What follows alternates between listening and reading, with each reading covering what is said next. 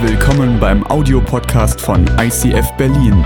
Wenn du Fragen hast oder diesen Podcast finanziell unterstützen möchtest, dann besuch uns auf icf-berlin.de.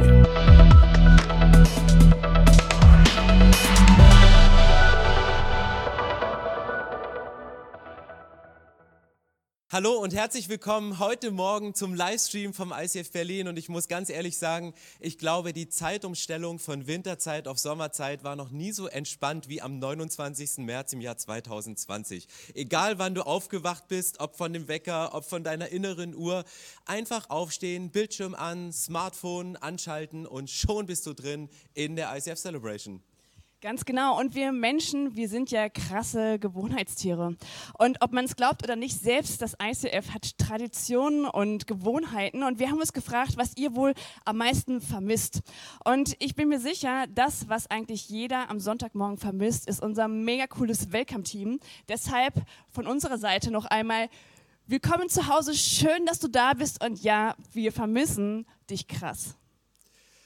Und falls du als Familienpapa zu Hause bist und dir gerade alles zu viel wird, die Kids gerade den Kids-Livestream geguckt haben und völlig ausrasten beim Worship und du dich in dein Auto zurückgezogen hast, dann drehe bitte jetzt den Zündschlüssel um und hupe, wenn du Jesus liebst. Aber wie du die Atmosphäre positiv verändern kannst zu Hause, egal wie die Umstände im Moment sind, das Einfachste, um dein Leben zu verändern, ist mit einem Lächeln. Deswegen smile. Yeah. It's Sunday. Genau, it's Sunday. Und ähm, Stefan, es hat aber auch so seine Vorteile, hier äh, genau im Livestream zu sein. Das stimmt, weil heute Morgen die Parkplätze waren alle frei. Ich konnte mich quer auf den Hof stellen und es war völlig easy. Und noch viel cooler ist eigentlich, ich hatte keine Schlange auf dem Darmklo und ich konnte sogar laut singen, ohne dass sich jemand stört. Und das ist praktisch. Bei uns war eine Tür abgeschlossen und ich dachte, da sitzt jemand. Dann habe ich unten geguckt, ob Füße sind, aber da waren keine Füße. Okay, too much information. Aber wisst ihr, was ich vielleicht auch vermisse? Auch in der Fastenzeit unsere Welcome-Bonbons. Ja, und dadurch, dass ja jetzt auch keiner, äh, kein Live-Gast da ist, würde ich sagen, beschenken wir einfach mal unsere tolle Kamerafrau da. Uh. Lass es dir schmecken. Während des Gottesdienstes bist du mit Zucker voll dabei. Und damit ihr voll dabei seid hier in unserer Sendung, haben wir verschiedene Möglichkeiten heute. Und zwar eine Möglichkeit ist es, dass ihr uns eure Fragen stellt. Und nach der Predigt möchten wir beide Fragen, die ihr habt über uns, über die Kirche, über die Situation, über die Predigt gerne persönlich beantworten. Es ist ganz einfach. Ihr öffnet euren Webbrowser, geht auf die Seite Slido, also sli.do und dann werdet ihr nach einem Kennwort gefragt und dieses Kennwort unter dem Hashtag ist Frage. Und dort könnt ihr eure Fragen reinstellen und das Gute an diesem Tool ist, du kannst auch voten, indem du auf das Herz klickst, welche Frage ganz oben stehen soll, damit wir sie in dieser Reihenfolge beantworten können. Und noch etwas Besonderes haben wir uns für euch heute ausgedacht. Und zwar, wie auf Social Media schon angekündigt, möchten wir mit euch heute Abend mal feiern. Am Ende der Celebration ähm, werdet ihr dazu eingeladen und vielleicht hast du, hörst du es jetzt zum ersten Mal und denkst du, das ist aber merkwürdig, nicht in der Kirche, zu Hause alleine. Wisst ihr was? Es ist ein mega tolles Geschenk, dass wir wissen, dass wir mit dem Abendmahl, mit Mensch und Gott verbunden sind und dass wir uns gemeinsam daran erinnern können, dass über allen Gottes Sieg steht. Unser Gebetsteam ist genauso ready für euch und da wir nicht physisch face-to-face -face beten können, haben wir eine Telefonnummer eingerichtet. Und du kannst in der nächsten Zeit eine Nachricht an die jetzt eingeblendete Telefonnummer schicken. Und wenn die Celebration zu Ende ist, wird unser Gebetsteam eine Stunde zur Verfügung stehen und wird dich zurückrufen und mit dir persönlich für deine Anliegen beten. Deswegen scheu dich nicht, eine Nachricht per WhatsApp oder wie auch immer an diese Telefonnummer zu schicken. Und das Gebetsteam ruft dich zurück und betet mit dir und betet für dich zum Thema Hashtag Wohnzimmer Celebration waren wir letzte Woche ja schon bei Leo und Susanne Bigger in Zürich im Wohnzimmer eingeladen. Heute freue ich mich darauf, dass wir Frauke und Tobi Teichen vom ICF München in ihrem Wohnzimmer besuchen können. Hallo, viele liebe Grüße in unsere Hauptstadt. Liebes ICF Berlin mit allen Locations, ihr habt heute Celebrations aus dem Wohnzimmer, deswegen sind wir hier auch im Wohnzimmer. Ja, und wir freuen uns auch auf äh, diesen Sonntag mit dieser speziellen Zeit Corona. Wir alle machen ja verschiedene Dinge, probieren aus, äh, inspirieren uns gegenseitig. Ist absolut genial, was ihr in Berlin äh, dort macht, auch mit der Kids Church und weit darüber hinaus. Und wir freuen uns wieder drauf auf alles, was wir in dieser spannenden Zeit erleben werden. Es ist eine große Krise und gleichzeitig haben wir natürlich neue Möglichkeiten entdeckt gemeinsam. Und deswegen wünschen wir euch einen gesegneten Sonntag, äh, wünschen euch eine gute Zeit mit allen Locations in der Hauptstadt. Wir machen uns jetzt auch hier auf den Weg. Schaut, das hier ist unser Wohnzimmer, unsere Ahnengalerie. Ähm, hier sieht es so aus. Wir sind jetzt auf dem Weg ins ICF und ihr ja auch. Liebste Grüße. Ciao. Vielen Dank, Tobi und Frauke. Ihr habt ein mega cooles Wohnzimmer und jedes Mal, wenn ich da bin, fühle ich mich gleich wie zu Hause. Und ihr sollt euch auch zu Hause fühlen. Die Woche über haben uns ganz viele Eltern Fotos geschickt von ihren Kindern, während sie unsere Kids Celebration im Fernsehen gesehen haben. Und da ist mir eins aufgefallen dass keines der Kinder zurückgelehnt auf dem Sofa, Sofa, saß, sondern dass alle in Action waren, dass sie aufgesprungen sind, dass sie mitgetanzt haben, dass sie mitgesungen haben. Und in der Bibel gibt es so, so einen guten Hinweis, werdet wie die Kinder. Und deshalb möchte ich euch einladen, mit mir jetzt gemeinsam aufzustehen, dass du dich einfach frei fühlen kannst, diesen Worship nicht nur vom Herzen her und vom Verstand her zu singen, sondern auch mal mit dem Körper und zu erleben, dass es nochmal eine ganz andere Dimension gibt. Fühl dich frei frei, du bist ja alleine zu Hause oder nur mit deiner Familie, mach die Musik richtig laut und ihr werdet erleben, wie Gott auch durch die Lieder zu euch spricht. Und Vater, ich möchte dir Danke sagen, dass du jetzt dein Wohnzimmer ganz weit aufmachst. Danke, dass du da bist und dass du, dass wir in deiner Gegenwart uns frei fühlen dürfen. Wir möchten dir sagen, wie sehr wir dich lieben und wie sehr wir dich brauchen. Du gibst uns Hoffnung, du gibst uns Mut. Du bist das Licht in der Dunkelheit. Du bist unser Leuchtturm. Und dafür möchten wir dir von Herzen Danke sagen. Amen. In den letzten Wochen haben wir unseren Fokus auf Menschen gesetzt, die durch die Krise im Moment sehr stark betroffen sind. Das waren zum einen Kleinunternehmer, aber auch Leute, die durch eine erhöhte Arbeitsbelastung in der Pflege und im Gesundheitswesen stärker belastet sind als je zuvor. Und ich möchte heute einen ganz kurzen Input mitgeben für Menschen, die in Führungsverantwortung stehen, die Verantwortung haben für Personal, für andere Menschen. Und vielleicht sagst du ja, ich führe kein Unternehmen, ich habe keine Verantwortung, aber wenn du zu Hause bist und eine Familie hast oder in einem Umfeld, in einer WG lebst, dann hast du auch Verantwortung für andere Menschen. Und was ein Leiter gerne macht, ist, wir treffen gerne Entscheidung, nachdem wir alle Fakten vorher gesichtet haben. Im Moment ist es schwierig, weil sich die Faktenlage von Moment zu Moment, von Tag zu Tag ändert, gute Entscheidungen zu treffen, weil uns die Fakten irgendwie nicht fehlen und wir müssen Entscheidungen treffen, ohne die Fakten zu haben. Und eigentlich wollen wir Menschen nicht kündigen, weil wir wissen, dass da Familien, dass da Existenzen dranhängen. Eigentlich wollen wir unser Hotel nicht zumachen. Eigentlich wollen wir gewisse Dinge nicht tun und es kostet uns so eine Überwindung. Aber ich möchte euch heute motivieren, wenn du Führungsverantwortung hast, egal in welchem Bereich, rechne damit, falsche Entscheidungen zu treffen, aber triff Entscheidungen. Rechne damit, Fehler zu machen. Es ist nicht schlimm, Fehler zu machen, es ist schlimmer, keine Entscheidung zu treffen. Und deswegen sei dir bewusst, dass du gute Entscheidungen triffst. Was gerade die Chance ist, in der wir gerade drinstecken, Dinge, die in Zeiten, wo es uns gut geht, in den Hintergrund gedrängt werden, die kommen in den Vordergrund in Zeiten von Krisen. Und wir als Kirche erleben das gerade. Wir dürfen uns eigentlich nicht treffen, aber der Wert von Gemeinschaft, der Wert, sich gegenseitig zu treffen, der, der kommt auf einmal an die Oberfläche. Menschen werden kreativ.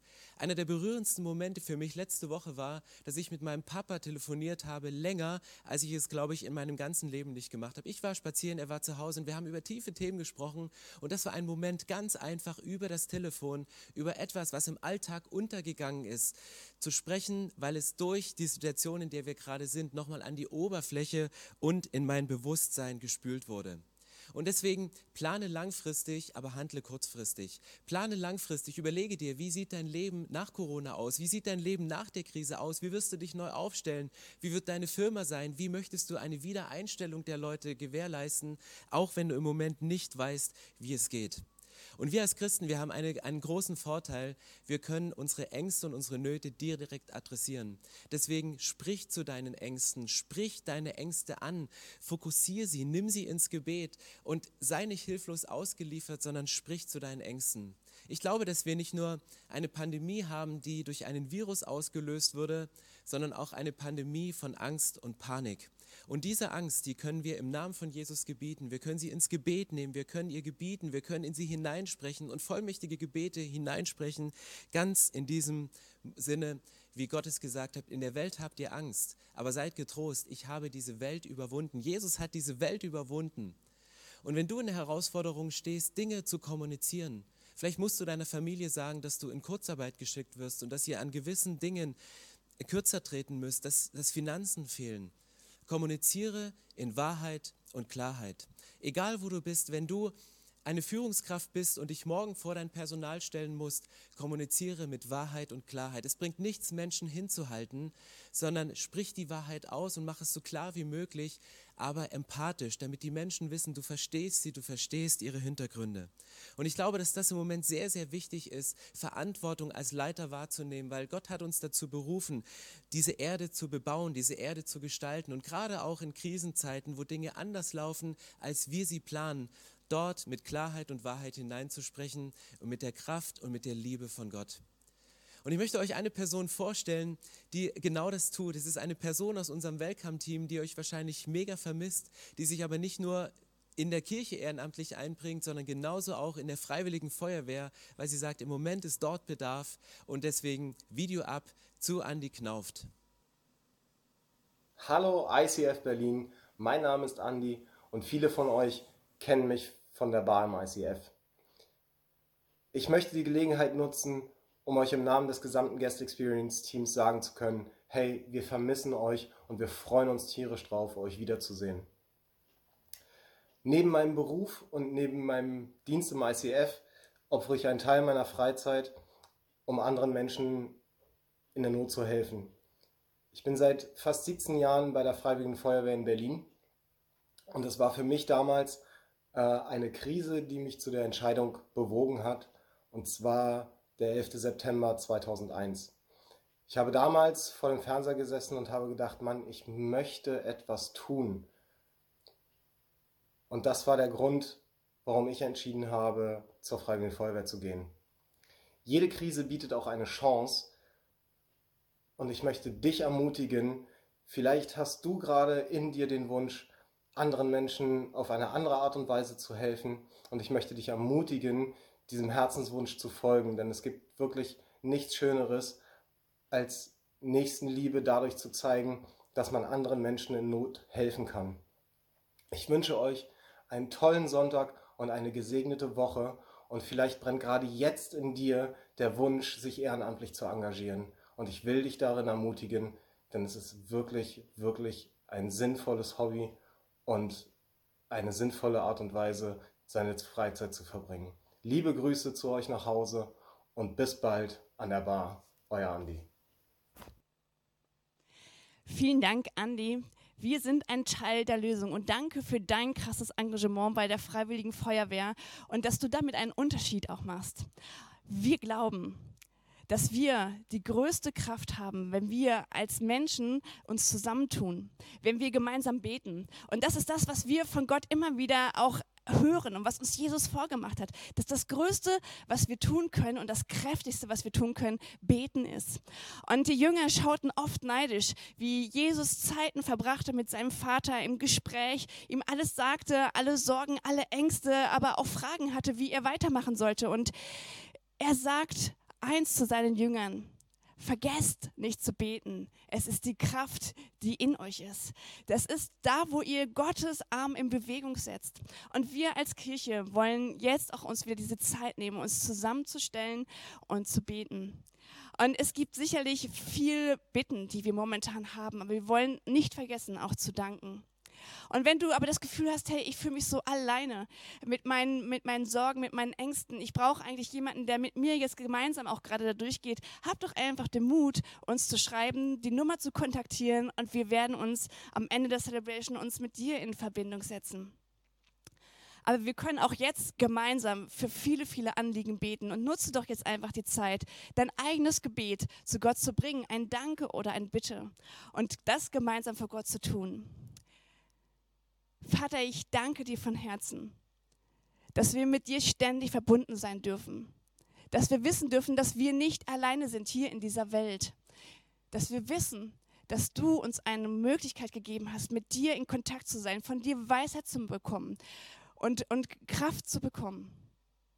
Und wir beten jetzt für all die Menschen, die sich auch ehrenamtlich hier einsetzen, dass du ihnen die Kraft gibst und auch die Gesundheit und auch den Schutz gibst, das auch weiter tun zu können. Und wir beten für all die Eltern, die gerade zu Hause sind mit ihren Kindern, dass sie das erleben dürfen, dass es eine mega coole Zeit ist, dass sie es erleben, wie schön es ist, auch wieder mehr Zeit mit den Kindern zu haben. Wir beten für all die Menschen, die gerade weise Entscheidungen treffen müssen hier in diesem Land, dass du ihnen deine Weisheit gibst, dass du ihnen den Weg zeigst, den du mit uns gehen möchtest durch diese Krise durch.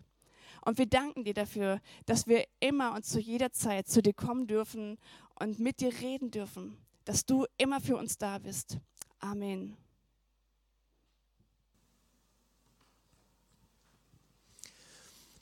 Der Moment der Großzügigkeit in Kirchen ist es der Moment, wo sonntags Kollekte einmal durch die Reihen gehen und wo man meistens aus seinem Überfluss etwas abgibt. Aber wir sind in einer Zeit, wo vielleicht der Überfluss in einen Mangel, in eine Knappheit umschlägt, wo man rechnen muss, ob man bis zum Ende des Monats noch hinkommt.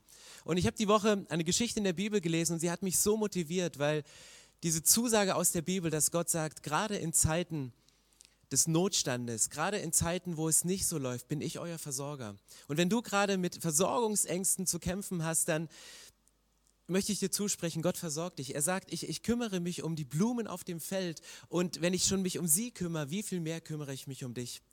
Und hier in der Bibel, es ist die Geschichte, die mir in den Sinn gekommen ist, es ist die Geschichte von Josef. Josef hat ja ziemlich viele Rückschläge, hat ziemlich viele Hindernisse in seinem Leben gehabt, auch durch seine eigene Familie. Und er war in Ägypten und hat dort als Verantwortungsträger die Speicher vollgemacht mit Getreide und gleichzeitig waren seine eigenen Geschwister, seine eigenen Eltern in eine Hungersnot verstrickt. Und dann schickt der Vater, ohne zu wissen, dass sein eigener Sohn diese Krise überwunden hat, dass Gott mit ihm durch diese Krise durchgegangen ist, schickt Gott seine Brüder zu ihm, ohne es zu wissen. Und dann passiert Folgendes in der Bibel. Es steht, die Brüder kommen zu Josef und sie gehen wieder zurück zum Vater und dann trifft Josef eine Entscheidung. Er sagt, dann befahl er seinen Dienern, die Taschen der anderen mit Getreide zu füllen und ihnen zusätzlich Verpflegung mitzugeben. Heimlich gab er die Anweisung, jedem auch sein gezahltes Geld oben in die Tasche zu stecken.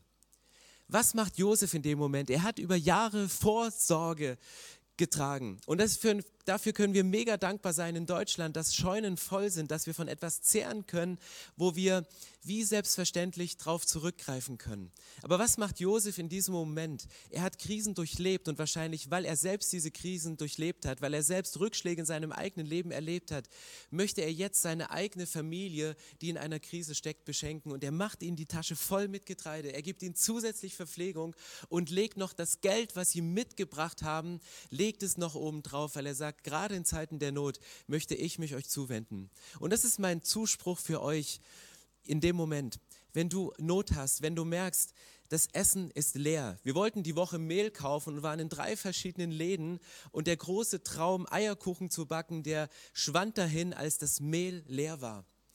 Und wir haben was gefunden, um dann eine Mahlzeit zubereiten. Und wir müssen nicht hungern in Deutschland, aber das war für mich so ein Symbol von Mangel. Und auch in dem Mangel kann Gott dich versorgen.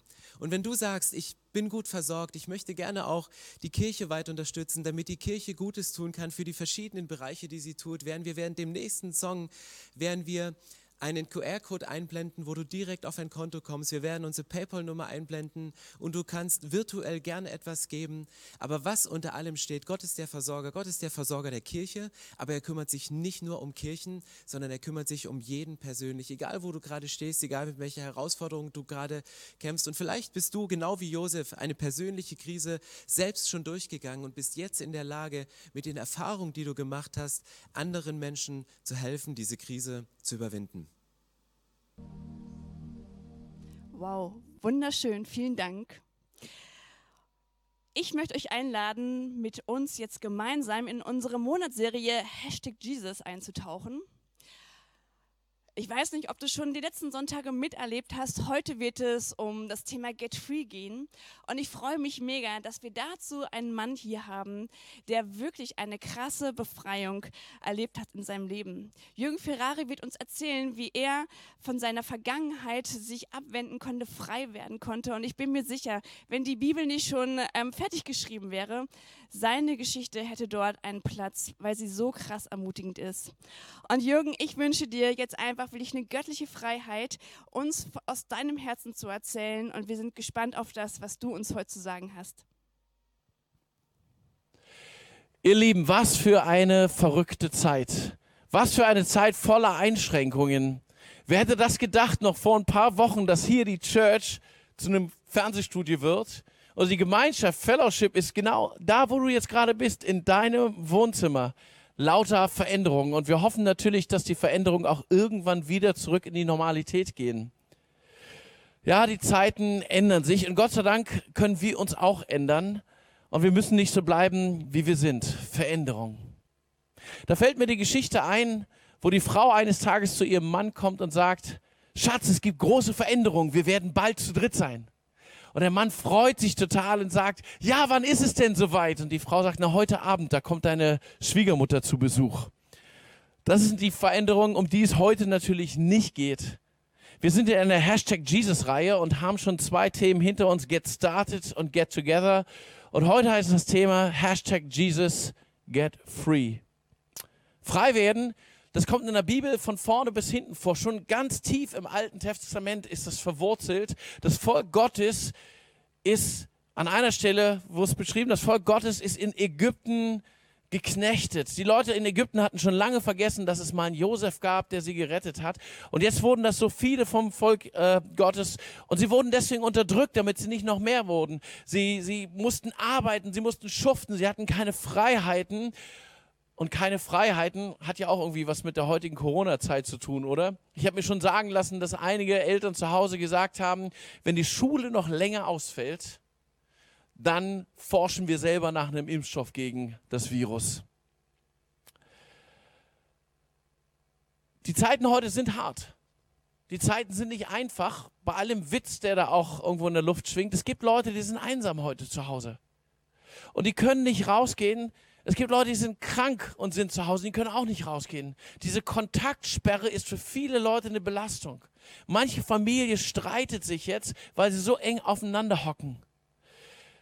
Manchem fällt jetzt schon nach zwei Wochen die Decke total auf den Kopf und sie wissen gar nicht, wie es weitergehen soll.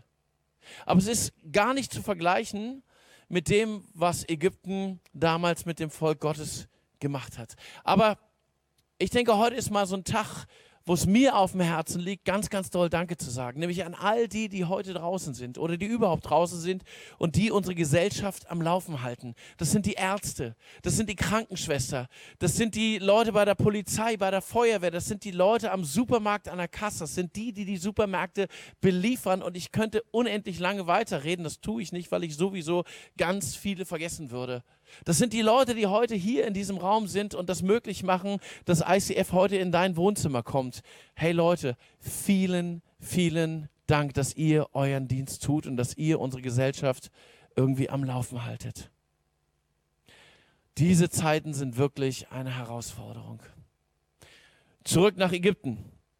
Denn das, was wir heute durchmachen, ist nicht das, was ähm, damals ging, abging. 400 400 Jahre waren die Leute in Ägypten geknechtet. 400 Jahre ohne Hoffnung. 400 Jahre ohne auch nur eine Chance zu haben, da rauszukommen. Und dann kommt Moses. Und er äh, äh, äh, sagt seinem Volk, ich werde euch in die Freiheit führen. Und er geht zu Pharao und sagt, Pharao, lasst das Volk Gottes ziehen. Interessiert Pharao natürlich überhaupt nicht. Und eine Plage folgt der nächsten. Und Pharao lenkt nicht ein. Unterdrückung, Bedrängnis, Gefängnis, ohne eine Chance auszubrechen.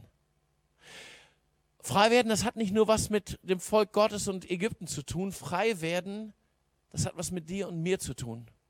Frei werden hat nicht nur was mit den Leuten zu tun, die heute im Gefängnis sitzen. Frei werden hat nicht nur was mit den Leuten zu tun, die drogenabhängig sind oder andere Süchte haben, Spielesuchten, was es da alles gibt.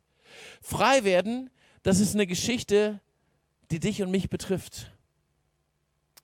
Wir alle, du und ich, haben Bereiche in unserem Leben, in denen wir gefangen sind. Keiner von uns ist wirklich frei. Wir haben Dinge in unserem Leben, die uns gefangen halten. Das kann unsere Vergangenheit sein. Da brauchen wir vielleicht Befreiung. Das können Verletzungen sein. Das kann sein, dass unser Selbstbewusstsein so klein ist, dass ich mir gar nicht zutraue. Das kann sein, dass ich die Liebe Gottes gar nicht empfangen kann, weil ich mich als nicht liebenswert empfinde und ich komme da nicht raus.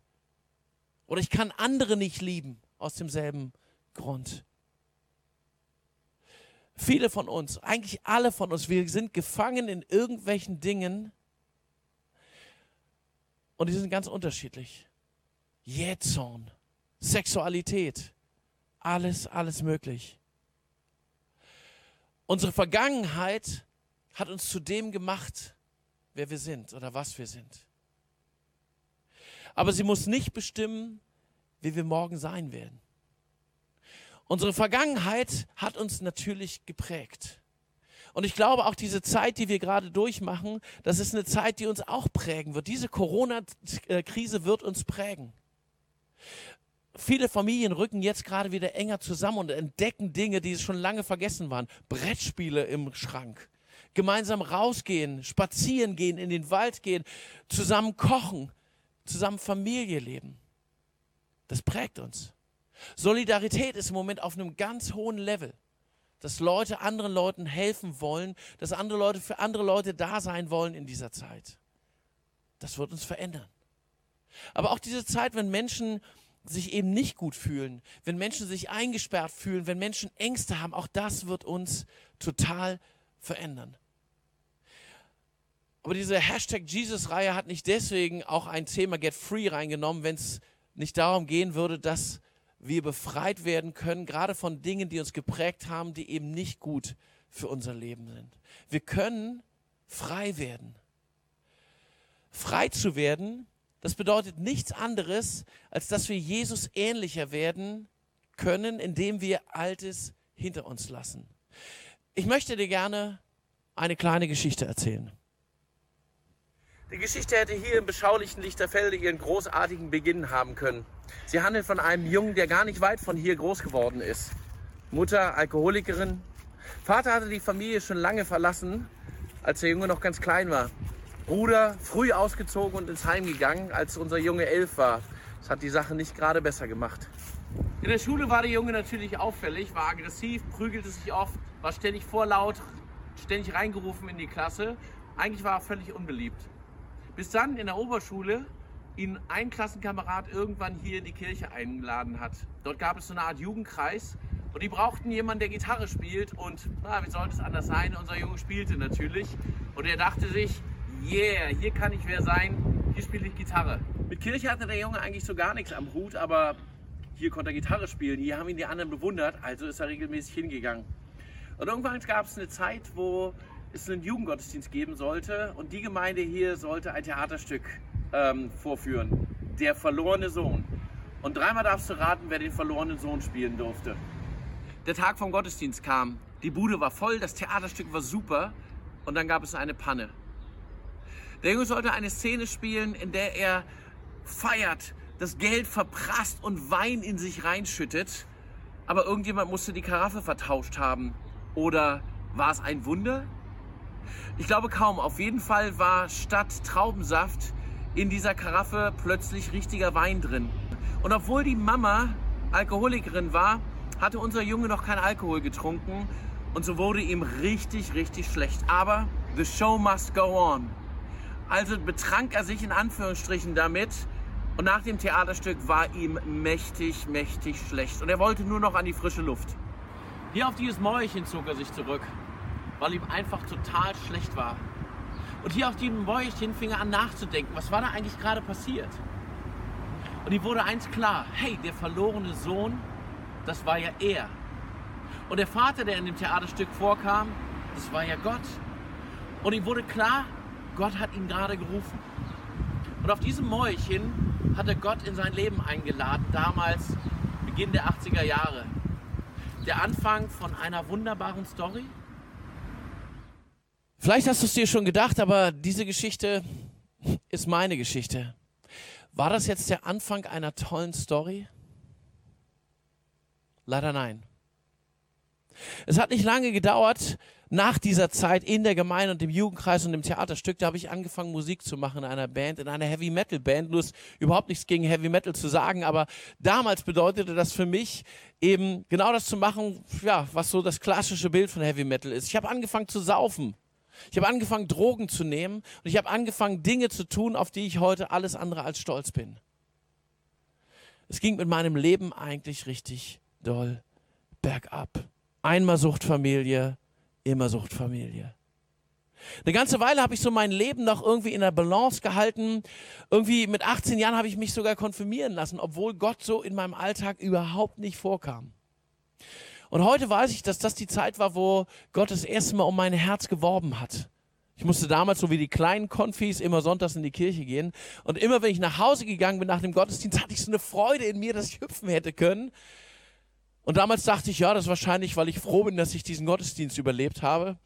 Heute weiß ich, das war der Geist Gottes, der um mein Herz geworben hat. Und ich habe andere Dinge eigentlich ganz gut auf die Reihe bekommen. Ich habe meine Schule geschafft, mein Abi geschafft. Ich habe angefangen, Theologie zu studieren obwohl nochmal, obwohl ich mit Gott eigentlich gar nichts am Hut hatte. Und dann ging alles auf einmal den Bach runter. Irgendwann ging meine Band kaputt. Meine Freundin verließ mich. Irgendwie hatte ich Stress im Studium, ich kam nicht weiter. Auf der Arbeit, die ich als Student hatte, hatte ich auch Stress und so weiter und so weiter. Und ich kam an einen Punkt, wo ich sagte, wenn das Leben ist, will ich nicht mehr weiter. Wenn das Leben ist, dann brauche ich dieses Leben nicht. Wenn das Leben ist, dann gebe ich es zurück. Und wisst ihr, was ein beschissenes Gefühl ist? Wenn man sich abends hinlegt und morgens nicht mehr aufwachen will und man wacht morgens trotzdem auf und guckt zurück und dacht, sieht, es hat nicht geklappt. Aber es hatte sich was verändert. Ja, ich wollte nicht mehr weiterleben, aber ich habe an diesem Abend, ich glaube, mein erstes ernsthaftes Gebet gebetet. Ich habe es eigentlich fast verächtlich gebetet, aber ich habe sinngemäß gesagt, Gott, wenn du mein Leben haben willst, hier ist es. Und ich bin morgens aufgewacht. Und auf einmal war Gott da. Und es sind auf einmal Dinge in meinem Leben passiert, die kann ich alle gar nicht beschreiben. Aber eine Sache will ich dir erzählen. Ich sitze irgendwann in einem Bus, wie immer deprimiert, depressiv, mit schlechter Laune, spricht mich ein Mädel von der Seite an und sagt, hey Jürgen. Und ich gucke hin und denke, oh nein, das ist so eine von diesen völlig unattraktiven Streberinnen aus meinem Studium. Und ich gucke hin und sie sagt, hey Jürgen, Heute traue ich mich endlich mal, dich anzusprechen. Weißt du eigentlich, dass Gott mir aufs Herz gelegt hat, dass ich für dich beten soll? Ich glaube, es geht dir nicht gut und deswegen bete ich ganz regelmäßig für dich. Und es war einer der Momente, die passieren nicht oft in meinem Leben, aber es war einer der Momente, da war ich sprachlos. Und dieses Mädel hat mich in ihren Kreis junger Erwachsener eingeladen, in ihre Gemeinde. Und ich habe Gott dort kennengelernt. Die haben mir beigebracht, wie man betet, und ich habe erlebt, wie Gott antwortet. Die haben mir beigebracht, wie man in der Bibel liest. Und ich habe gemerkt, wie Gott durch die Bibel zu mir redet. Und es sind ganz viele Dinge in meinem Leben passiert. Aber auch das war leider noch nicht der Beginn von einem Durchbruch, noch nicht der Beginn von der richtigen Freiheit. Einmal kaputte Familie, immer kaputte Familie. Es hat noch sehr lange gedauert, bis ich mein Leben wirklich in den Griff bekommen habe. Ich habe noch keine Befreiung erlebt. Ich war einer der Christen, die ja diesen Spruch immer auf den Lippen hatten, bist du in Christus, dann bist du eine neue Kreatur, siehe, das Alte ist vergangen, Neues ist geworden. Und äußerlich schien das auch wahr zu sein. Ich habe keine Drogen mehr genommen, ich habe nicht mehr gesoffen, ich habe mich benommen, halbwegs. Ich habe in der Gemeinde mitgearbeitet, ich habe da gepredigt, ich habe den Schaukasten gemacht, ich war voll mit drin, aber ich habe keine innere Heilung erlebt. In mir drin war immer noch dieser kleine Jürgen, dieses Ghetto-Kind, was mir selber immer wieder gesagt hat, du wirst es nie schaffen. Irgendwann bekommen sie raus, dass du aus dem Ghetto kommst und du wirst da nie, nie, nie rauskommen. Und so bin ich durchs Leben gegangen. Und ich war so gesetzlich und habe so gedacht, das muss doch jetzt alles funktionieren. Bis ich irgendwann die nächste Krise erlebt habe. Bis ich irgendwann wieder an einen Punkt kam, wo ich nicht weiter konnte und mein Herz aufgemacht habe und gesagt habe, Jesus, ich brauche deine Hilfe. Ich brauche wirklich, dass du mein inneres Kind, dass du mich heilst. Ich brauche das wirklich, dass du mich da rausholst. Die gute Nachricht heute ist, dass Jesus uns befreien möchte. Und dass wir alle das bitter nötig haben, dass Jesus aus, aus unseren inneren Gefängnissen rausholt. Wenn ich in die Bibel schaue, dann sehe ich immer und immer wieder Geschichten, wo Jesus genau das tut. Und er sagt selber an einer Stelle, wenn der Sohn euch frei macht, dann seid ihr wirklich frei. Jesus ist gekommen, um uns wirklich Freiheit zu schenken. Freiheit von meiner Vergangenheit, Freiheit von meinen Verletzungen, Freiheit von meiner Sünde, Freiheit von dem, was mich zur Sünde immer zieht, Freiheit von meinem Mangel an Selbstbewusstsein, Freiheit von allem Möglichen, was mich kaputt macht. Immer wieder lesen wir und hören wir davon, wie Menschen von Jesus angerührt wurden und die Leute wurden frei. Manchen hat er die Hände aufgelegt eine Frau, die ist hinter ihm hergerobbt regelrecht und hat nur sein Gewand berührt und sie wurde frei. Bei einem Blinden wurde sogar gesagt, dass Jesus nach unten gegriffen hat, den Schlamm genommen hat und ihm in die Augen gerieben hat und dieser Mann konnte wieder sehen. Und an einer Stelle gibt es eine Geschichte, wo Jesus diesen Mächten, die diesen anderen Mann gefangen gehalten haben, wo er den Mächten geboten hat, in eine Schweineherde zu gehen und diese Schweine haben sich dann von einer Klippe gestürzt. Jesus hat mächtige Taten vollbracht und er hat Menschen freigesetzt. Jesus sagt selber, der Geist des Herrn ruht auf mir, weil er mich gesalbt hat. Er hat mich gesandt, Armen die gute Botschaft zu bringen und Gefangenen die Freiheit. Ich soll Blinden sagen, dass sie sehen werden und Zerbrochenen, dass sie frei werden von Schuld. Jesus hat die Menschen befreit, als er auf der Erde lebte, die Menschen, die um ihn herum waren. Aber er hat noch viel mehr getan. Als er ans Kreuz gegangen ist, hat er die Macht, die dahinter steht, besiegt. Die Macht, die uns gefangen hält, die Macht, die uns klein hält, die Macht, die uns daran hindern möchte, dass wir aus diesem Gefängnis rauskommen, diese Macht hat Jesus am Kreuz von Golgatha zerstört. Ein für allemal. Die Macht, die mir sagt, Du schaffst das nie. Du bist ein kleines Würstchen. Du wirst nie von deiner Sucht loskommen. Du wirst nie eine Frau finden, die dich liebt. Du wirst nie einen Job haben, der dich erfüllt. Du wirst nie jemand sein, der irgendwie das Leben meistern kann. Diese Macht hat Jesus zerstört. Einmal Ghetto, immer Ghetto, das stimmt eben nicht. Diese Macht wurde am Kreuz von Golgatha zerbrochen. Paulus schreibt an die Gemeinde in Ephesus, durch ihn durch Jesus, der sein Blut für uns vergossen hat, sind wir erlöst. Durch ihn sind unsere Verfehlungen vergeben. Daran wird sichtbar, wie groß Gottes Gnade ist. Es ist das Blut von Jesus, das uns reinmacht. In Ägypten damals hat ähm, Gott durch Mose den Menschen befohlen, ein einjähriges Lamm zu schlachten und das Blut an die Türpfosten zu streichen. Da heißt es im zweiten Mose, das Blut an den Türpfosten eurer Häuser aber wird ein Zeichen sein, das euch schützt. Wenn ich das Blut sehe, will ich euch verschonen. Ich werde die Ägypter strafen, doch an euch wird das Unheil vorübergehen. Später dann spielt das Blut noch eine weitere Rolle. Es, es wird für verschiedene Opfer benutzt. Es gibt zum Beispiel eine Stelle im Levitikus, da wird gesagt, dass Vögel geopfert werden sollen. Das Blut ist dazu da, unreine Menschen wieder reinzumachen. Oder noch später gibt es die Anweisung der Brandopfer, bei denen das Blut immer für die Reinigung eine große Rolle gespielt hatte. Blut, das bedeutete Vergebung, Blut, das bedeutete der Weg zur Freiheit und den Höhepunkt hat das Kreuz von Golgatha gebildet. Jesu Blut, das dort vergossen wurde, ist das Blut, das uns reinigt, das Blut, das uns frei machen will. Jesus, der als das Lamm Gottes bezeichnet wird, der ein einmaliges Opfer gegeben hat für uns Menschen und damit den Widersacher Gottes ein für allemal besiegt hat. Und deshalb können wir heute auch Befreiung erleben. Aber es ist notwendig, dass ich mich auf diese Befreiung eben auch einlasse. Es ist notwendig, dass ich das Blut nehme und an den Türpfosten streiche. Wenn ich das nur theoretisch weiß als äh, Mensch vom Volk Israel damals in Ägypten, aber ich tue es nicht, dann wird Gott mich auch heimsuchen. Und auch wenn ich das theoretisch weiß, dass Jesus mich befreien will, aber ich gehe nicht hin und tue es nicht, dann werde ich keine Befreiung in meinem Leben erleben. Es kann sein, dass ich die ganze Schrift auswendig kann. Es kann sein, dass ich mich an alle Gesetze halte. Die Leute gab es übrigens auch schon zu Zeiten der Bibel. Und ich werde es genauso wenig erleben, dass Gott mich zur Freiheit führt, wie diese Leute das damals erlebt haben. Befreiheit erlebst du nur, wenn du ehrlich wirst, wenn du demütig wirst, wenn du dir es eingestehst, ich brauche das, wenn du den Sieg von Golgatha sozusagen für dich anwendest, wenn du sagst, dieser Sieg, den du Jesus vollbracht hast, soll ein Sieg in meinem Leben sein. Hier habe ich Verletzungen, hier habe ich Dinge, die mich niederdrücken, hier habe ich Vergangenheiten, die mich aufhalten.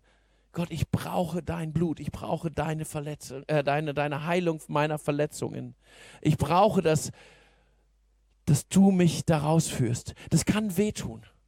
Das kann sein, dass Jesus einen Finger in die Wunde legt, um sie zu heilen. Es kann sein, dass ich verletzlich werde, gerade wenn ich das anderen gegenüber zugebe. Es kann sein, dass es mehr bedeutet, als dass nur meine Schwiegermutter kommt. Heute ist so ein Tag, wo du das erleben kannst. Heute ist so ein Tag, wo du Heilung für deine Verletzung erleben kannst, wo du Befreiung erleben kannst. Wie kann das geschehen? Zuerst werde ehrlich. Werde ehrlich zu dir selber. Nimm dir vielleicht ein Stück Papier und schreibe drei, vier Dinge auf, wo dich Vergangenheit oder wo dich Handlungen oder wo dich Sünde oder wo dich Situationen belasten, wo du Hilfe von Gott brauchst dafür. Und dann bring es ans Kreuz. Ganz bewusst. Dann gib es ab bei Jesus und bitte ihn darum, dass er es wegnimmt. Den Tausch am Kreuz. Du tauschst diese Dinge gegen Freiheit. Und dann frage dich selber, was könnte der Next Step sein?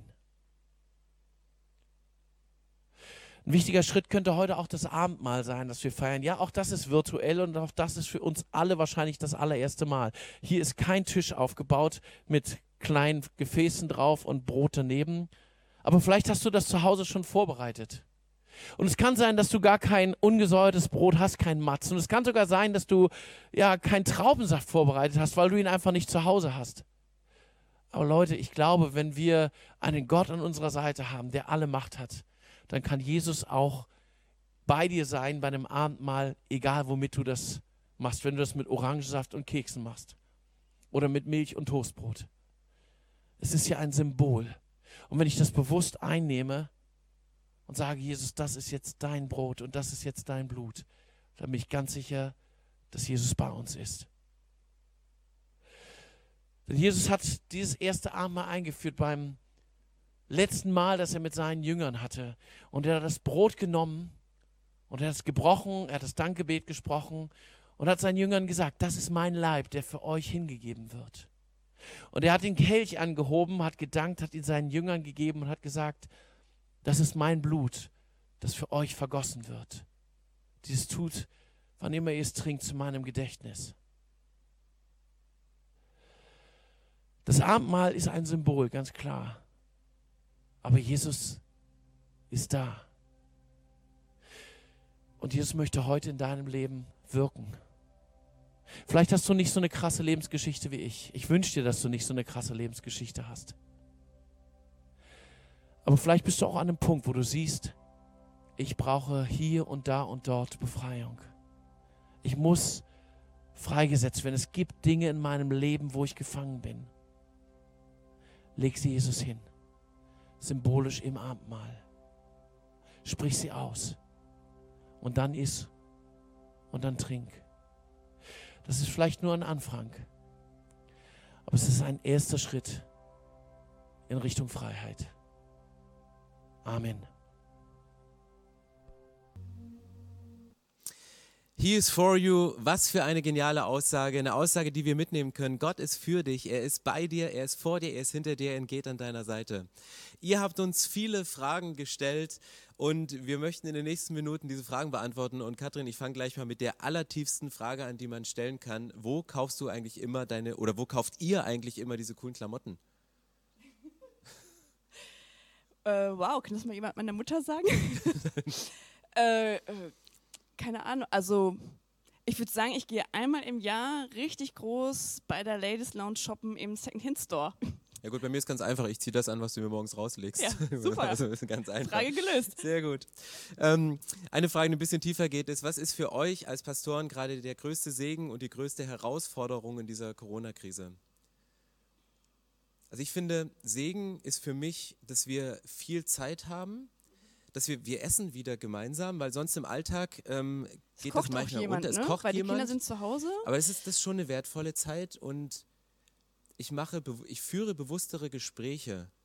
Ähm, also ich führe mehr Gespräche, auch mehr Meetings, weil man keine Fahrzeiten mehr hat. Aber ich nehme bewusster den Hörer in der Hand. Ich treffe mich bewusster mit Leuten. Das ist, finde ich, als ein Segen. Und Herausforderung, ähm, würde ich sagen, ist eigentlich so, mein Herz als Pastorin sind die Menschen. Und ähm, das ist für mich eigentlich mit die größte Herausforderung, dass, ich mir- dass ich Menschen nicht mehr umarmen kann, ihnen nicht mehr zuhören kann, schon auch über Skype, aber es ist auch nicht das Gleiche. Also einfach, dass diese Beziehungsumfeld so abgeschnitten ist, das fällt mir schon mega krass schwer. Und das ist für mich eine große Herausforderung, das nur noch über Stream zu machen. Hier ist eine Frage reingekommen. Ich hätte nicht erwartet, dass die Pastoren gestellt wird, weil man da eigentlich von ausgeht. Aber ich finde es eine gute Frage und ihr solltet sie immer wieder Pastoren stellen. Die Frage ist, wie seid ihr eigentlich zum Glauben gekommen? Wer beginnt? Also ich kann beginnen. Also bei mir war es, ich war auf einer, also ich komme aus dem Osten und ich war auf einer Jugendrüste. Ähm, Im Winter Skifahren in Schmiedeberg in der Nähe von Dresden und dort haben wir ein Hörspiel aus dem Alten Testament vertont, wo Gott jemanden ruft. Und ich habe so durch dieses Hörspiel den Ruf von Gott gehört, dass Gott mich ruft und sagt, ich will dich in deinem, ich will dich in meinem Dienst, dass ich am Abend mich im Bett niedergekniet habe, habe mir die Bettdecke über dem Kopf gezogen und habe gebetet, Gott, rette mich, will Frieden mit dir schließen und habe mein Commitment gegeben sagen, ich gebe dir mein Leben, ich will für dich, ich will für dich da sein und dir mein Leben geben. Das war meine, so bin ich zum Glauben gekommen. Und das obwohl hat er ernst genommen, oder? Hat er, ernst, hat er gemacht. Genau, ich glaube, äh, bei mir gab es tatsächlich gar keinen Moment in meinem Leben, wo ich nicht geglaubt habe, weil meine Eltern mir so authentisch und liebevoll ihren Glauben auch nahegebracht haben, dass ich eigentlich von, von Kindheit an immer an Gott geglaubt habe, mich auch recht früh habe taufen lassen. Aber es gab dann tatsächlich in, in der Jugendzeit bei mir so einen Punkt, wo mir der Glaube oder das Wissen von Gott nicht ausgereicht hat, dass ich es in der Predigt höre, dass ich es in der Bibel lese, sondern ich hatte eine Sehnsucht nach mehr, Gott wirklich auch zu erleben und ihn nicht nur zu, von Hörensagen zu kennen. Und ich würde sagen, das war für mich wie so eine zweite Bekehrung. Ich hatte eine ganz intensive Zeit, wo ich mit Gott wirklich viel geredet habe und ihn darum gebeten habe, dass er wirklich präsent in meinem Leben kommt, dass ich ihn fühlen kann, dass ich ihn erleben kann. Und ähm, das ist dann auch passiert und das hat mein Leben krass verändert. Das stimmt. Ich bin auch dankbar. Und eine coole Frage, die sich daran anschließt und die auch nicht selbstverständlich miteinander verknüpft ist, ist, wie seid ihr zu eurem Job, also zu dem Beruf gekommen? Also du kannst ja auch glauben, ohne Pastor zu sein, das ist ja durchaus möglich, aber wir hatten ja zwei, also für mich war das signifikant, die Berufung, als wenn ich Gott zu mir reden habe, reden gehört hätte. Also Gott hat wie zu mir gesprochen, nicht mit hörbarer Stimme, äh, aber er hat gesagt, Stefan, du sollst Kirche bauen und keine Häuser, weil ich Architekt werden wollte. Und das war für mich so ein Einschnitt zu sagen, okay, du wirst jetzt Pastor, obwohl meine Pläne andere waren. Und ich erinnere mich, dass du, als wir dann ICF gegründet hatten, unter Tränen ein Ja gefunden hast für die Kinderkirche, was damals eine Riesenbelastung war und jetzt zu einem Riesensegen geworden ist. Genau, ich glaube, es war nicht nur diese Berufung in die Kinderkirche, sondern ich habe eigentlich ähm, geglaubt, dass ich schon meinen mein Traumjob habe als medizinisch-technische Assistentin. Ich habe ihn geliebt von Herzen. Und ähm, da war das eigentlich ähnlich wie bei Mose, so ähm, von jetzt auf gleich, wo von Gott die Berufung kam, ich möchte, dass du nochmal studierst, dass du die Ausbildung nochmal machst, um ähm, Pastorin zu werden. Und ich hatte keine Ahnung, was ich werden, also was ich da genau machen sollte. Keine Vorstellung. Ich habe mich auch versucht, mit Händen und Füßen dagegen zu sträuben, aber ich wusste, dass das einfach so, so, so ein starker Wunsch von Gott war, dass ich das mache, dass ich dann einfach irgendwann nachgegeben habe und es gemacht habe und ich bin einfach Gott von Herzen dankbar, weil ich habe jetzt einen noch viel schöneren Traumjob. Definitiv. Ähm, eine Frage, die ähm, super easy zu beantworten ist, die Frage lautet, wer ist euer Lieblingskind? Also ich kann sie ganz einfach beantworten, das ist das Kind in mir. Wir lieben auch dieses eine Kind in Stefan, die Ja. ganze Familie, genau. Das liebt die ganze Familie. Sei froh, dass ihr es habt. Okay, ähm, äh, tiefe Frage. Wie wird sich unsere Kirche und unsere Gesellschaft nach dieser Situation ändern? Einfach weiter so oder gibt es einen Wandel? Das ist eine gute Frage und um dir Zeit zum Nachdenken zu geben. Also ich persönlich glaube, wenn wir jetzt nichts aktiv tun, wird sich nichts verändern, weil Menschen sind vergesslich. Wir haben die Chance, alles zu verändern, aber ich glaube, wenn wir nichts machen aktiv, wenn wir nicht unser Denken und unser Verhalten jetzt umstellen und diese Krise als eine Chance sehen, dann werden wir hinkommen, werden wir vergessen und erst in der nächsten Krise auffangen, sagen, warum haben wir es damals nicht gelernt. Die Woche habe ich einen Podcast gehört, Don't waste the chance of a crisis. Ver, ver, verschwende nicht die Chance, die in einer Krise steckt. Und ich glaube, wenn wir nichts tun, wenn wir uns nicht aktiv entscheiden, wird es so weiterlaufen. Aber wir haben die besten Chancen, Werte wieder hoch zu, hochzuhalten, wie zum Beispiel Gemeinschaft. Oder was gibt es noch für Dinge, die. Du, ich glaube, äh, das ist eigentlich sehr gut auf den Punkt gebracht, dass ich glaube, dass in dieser Zeit Menschen neu ähm, glauben können oder hoffen lernen, dass es nur einen einzigen Gott gibt, der halt gibt. Nicht, die, ähm, nicht mein Umfeld, nicht meine Arbeit, nicht meine Gesundheit oder sonstiges, was mir Halt gibt und man das Gefühl hat, man hat sein Leben im Griff, sondern dass eigentlich nur einer unser Leben im Griff hat. Und ich hoffe, dass aus dieser Krisenzeit viele Menschen herausgehen mit einem neuen Glauben an diesen Gott und dass das sich positiv in ihrem Leben danach auch dann sichtbar macht. Eine Frage ist, was ist, also wird uns immer wieder reflektiert, ihr seid als ICF eine recht junge Kirche. Ähm, was ist, wenn man eine Kirche hat, wo viele Ü50 sind und YouTube, Livestream, Slido, QR-Code, das sind alles so Fremdwörter, die man gar nicht versteht. Wie kann man, wie kann man Kirche in so Momenten leben? Das ist eine gute Frage. Wir haben noch keine Erfahrung. Wir sind, glaube ich, die Ältesten bei uns in der Kirche. Wir sind die Ältesten. Nein, aber du bist weise und du hast bestimmt eine gute Antwort darauf. Bestimmt eine gute Antwort. Nein, ich, ja. Also ich würde an dem Punkt auf die Formate, die es schon seit Jahren treu gibt, verweisen. Bibel TV, ERF, die über den Fernsehen Gottesdienste ausstrahlen, wo es Radiogottesdienste gibt. Wenn du nicht die Möglichkeit hast, einen Screen aufzupacken und drei Bildschirme vor dir hast, um Fragen zu koordinieren, einfach auch einen Fernseher einschalten und zu sagen, ich würde ähm, einfach die, die Sendung zu gucken, weil Living Gospel Media in Hamburg, EF, das sind so viele gute Formate und das gute alte Telefon wäre, glaube ich, auch was. Ich habe die Woche einen Hausbesuch gemacht bei jemandem. Ich bin vorbeigefahren, habe geklingelt und wir haben uns mit genügend Abstand in den Garten gesetzt, haben Kaffee getrunken und wir haben, ich habe die guten alten pastoralen Hausbesuche wieder entdeckt. Und ich glaube, die Chance liegt, liegt auch drin für Gemeinden, die älter sind. Gut, ich würde sagen, ähm, vielleicht eine letzte Frage. Ähm, neben vielen anderen Fragen, die hier reingekommen sind. Und ich möchte euch sagen, alle, die wir jetzt nicht beantworten oder viele davon können wir noch in der Insta-Story später beantworten, so viel zu Ü50-Kirche. Ähm, und auch der Hai wird tanzen und kleiner Hai, großer Hai singen. Aber die letzte Frage, die hier wichtig ist, wie kann man ein Licht sein in dieser Zeit?